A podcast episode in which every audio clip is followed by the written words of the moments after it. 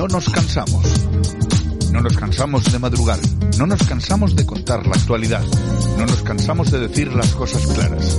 En fin, que no nos cansamos de tocar los temas más importantes. Bueno, pues aquí estamos. Hoy es día 22, ni más ni menos de, de julio ya, ¿eh? de junio. Eso, de junio, de junio.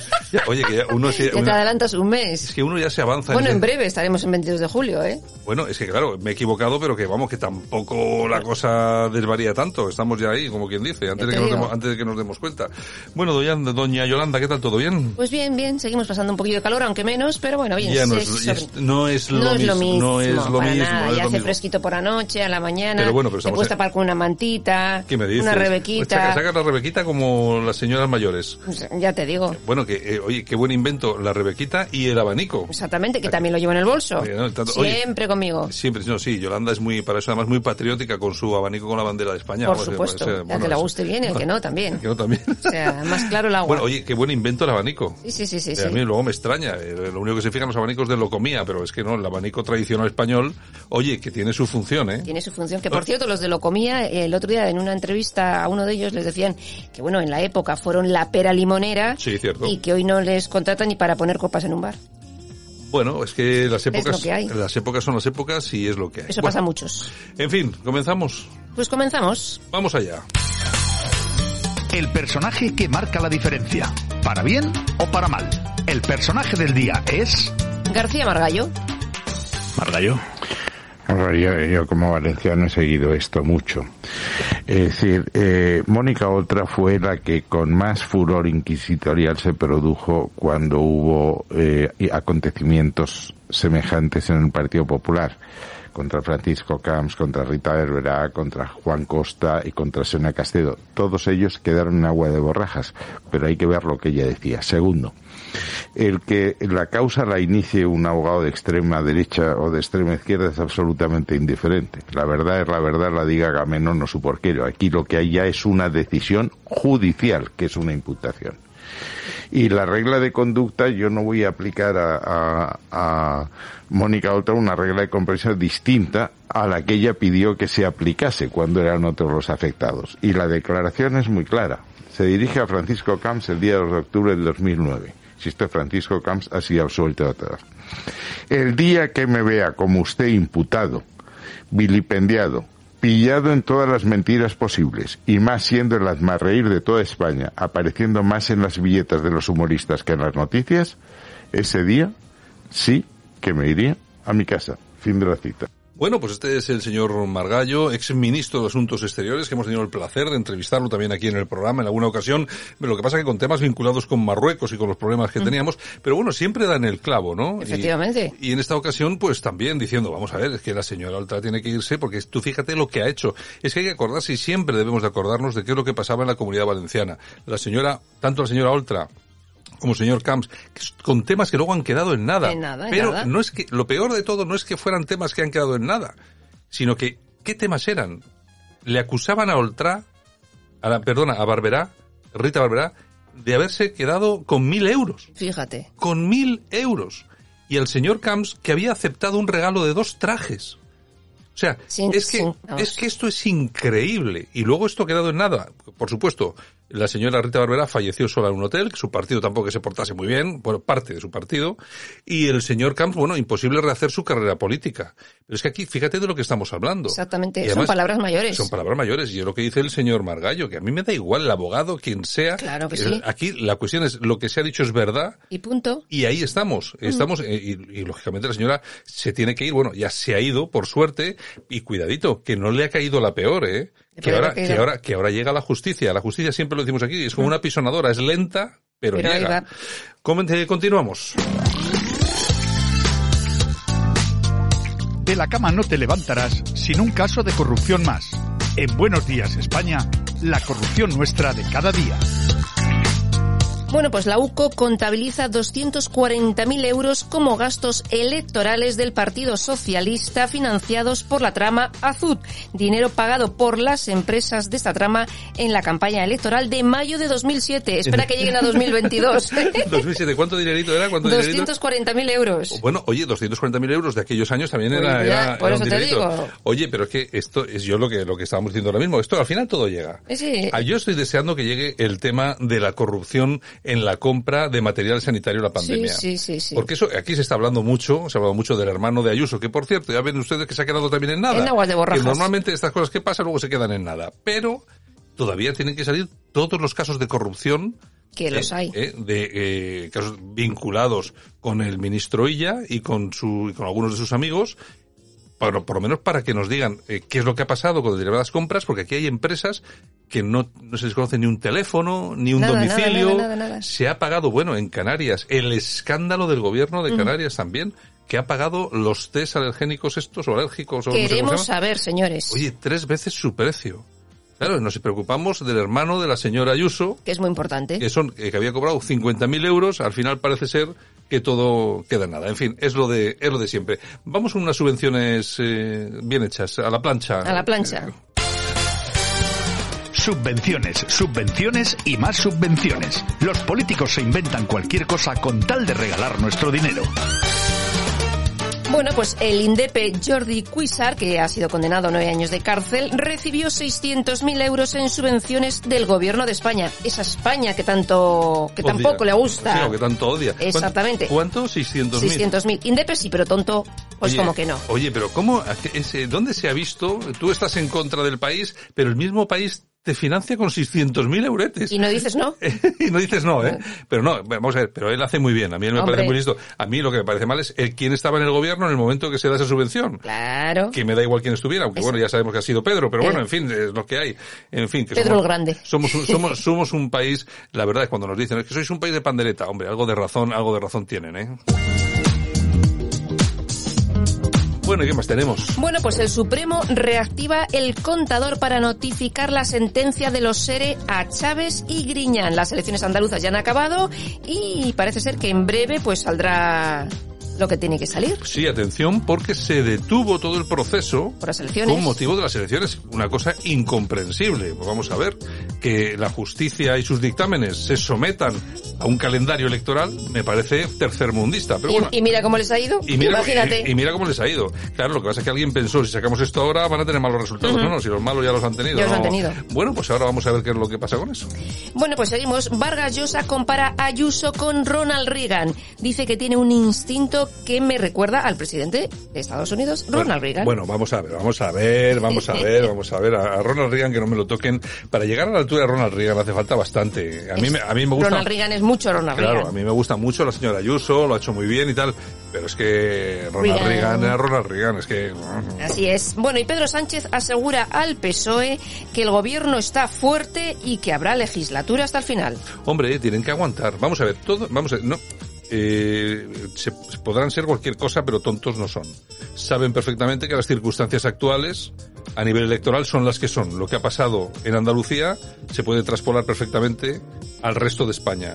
Van a aguantar eh, como, ¿cómo se llaman eso? Como garrapatas en los perros. Eso, que, no, los- que Sí no o las, sí. que no las sacas ahí ni con agua hirviendo. Van a aguantar hasta el final. Además me parece lógico. Lógicamente. Bueno, y la Fiscalía abre diligencias por los comentarios de Pablo Iglesias sobre el juez del caso Dina. Recordemos que le llamó prevaricador.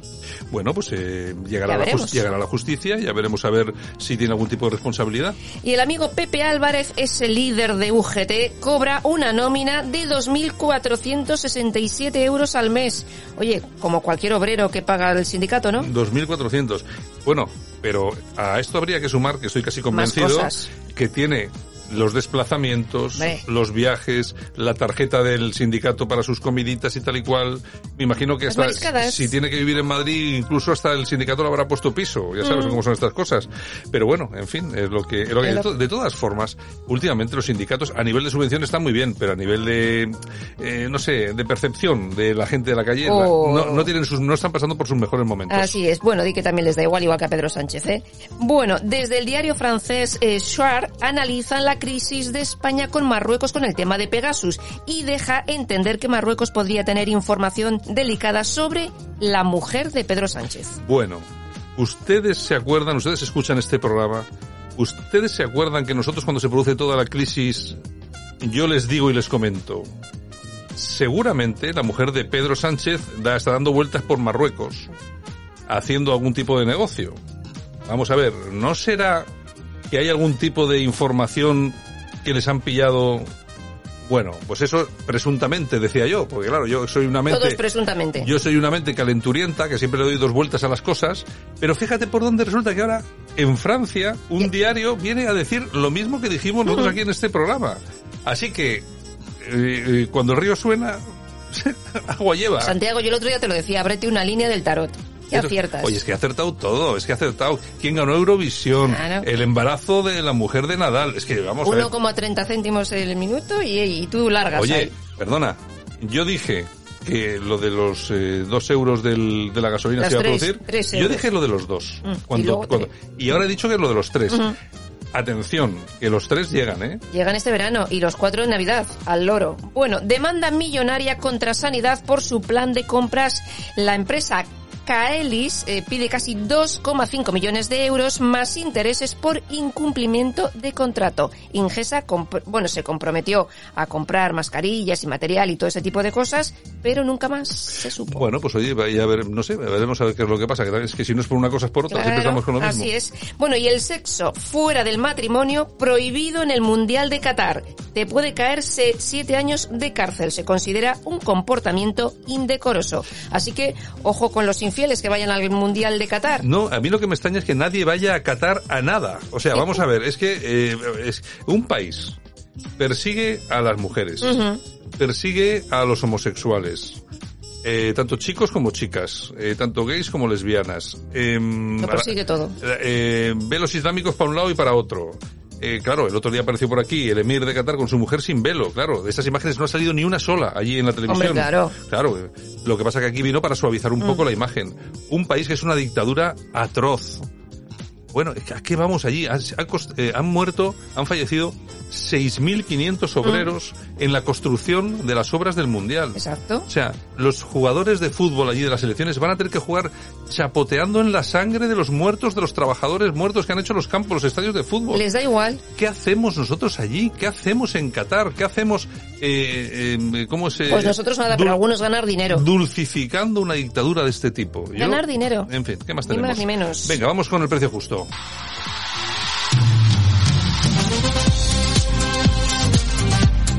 Bueno, y si ustedes pensaban que la cosa ya, bueno, ya estaba hecha, pues no, todavía podemos ir a peor. ¿Por qué? Porque tenemos aquí nuestro precio justo y hoy nos vamos a enterar de cuánto nos va a costar un plan para investigar cuestiones de memoria histórica en Extremadura. Pues 500.000 euros. 500.000 euritos para seguir investigando estas cosas mientras las colas del hambre crecen. Es lo que el presidente Vara ha concedido a una universidad para que investigue sobre la guerra civil y el franquismo. Eso sí, están sin tren, ¿eh? Sí, bueno, O hay- sea- tienen, tienen unos problemas enormes para con todo lo, todo lo que es el tráfico y la comunicación eh, por tren, por, bueno, eh, ferroviaria, vamos a decirlo en plan como si fuéramos elegantes, pero es por tren, o sea, olvídense. Y bueno, y nos dedicamos a gastar el dinerito en otras cosas. Bueno, claro, así al final así nos va. Bueno, vamos con las toñejas. Toñejas, para Carmen Calvo. ¿Qué ha hecho? ¿Qué ha hecho Pues mira, ha dicho, la gente no hereda, heredan los ricos. No, no. Es decir, que si, que si usted es eh, como yo, que es básicamente pobre, pero si me dejan, no sé, mil euros, no, como somos pobres no heredamos. Exactamente. En fin, venga. Bueno, aplausos. ¿Para quién? Mario Herreruela. ¿Quién es Mario Herreruela? Pues mira, tiene 18 años y ha sacado un 14 en la EBAU, la mejor nota de España, y quiere ser ingeniero mecánico y trabajar en la Fórmula 1. Bueno, mira, no tiene mala perspectiva, el Para hombre, nada. a la Fórmula 1. Aparte, un ingeniero en la Fórmula 1 gana un pastonazo. Sí, sí. Pero Están además, los mejores, ¿eh? además yo creo que tiene que ser un trabajo muy interesante, ¿no? Sí, sí. O sea, porque no, hombre, no, no sé cuántos ingenieros habrá trabajando en la Fórmula 1, pero no demasiados. Bueno, tiene que haber unos cuantos, ¿eh? Sí, pero no demasiado. Ya anda, esto que tampoco hay muchas escuderías. Eh, Si, hay, si hay si hay 10, 11, pues habrá, pues yo que sé, 10, 10 ingenieros por escudería. No creo que haya más, ¿no? Digo yo. No Habrá sé. más, habrá más, por si acaso. ¿Tú Sí, crees? sí, ¿Tú sí, crees? sí, seguro. Bueno, venga, vámonos con las efemérides.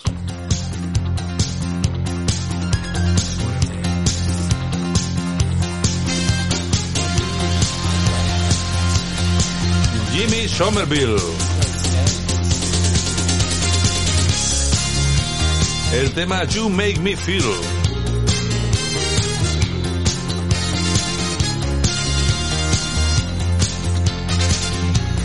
¿Por qué tenemos a Jimmy Somerville? Pues porque tal día como hoy del año 1961 nace este cantante escocés.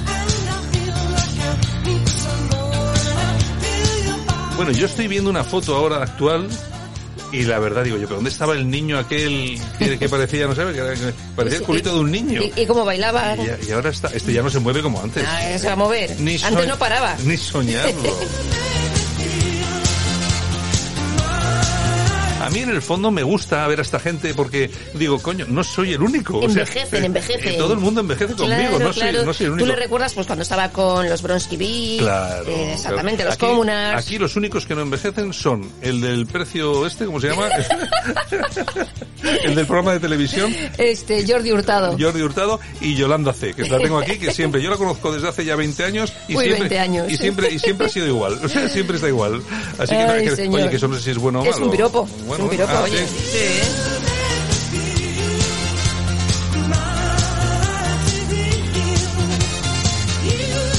Y también tal día como hoy, pero del año 1953, nacía la cantante Cindy Lauper.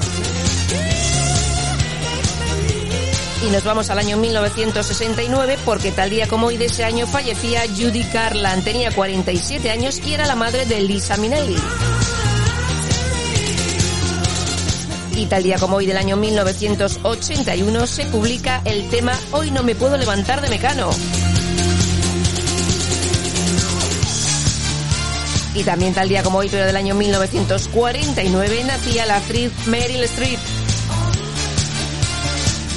Y tal día como hoy, pero del año 1976, fallecía Alfonso Aragón, Fofó.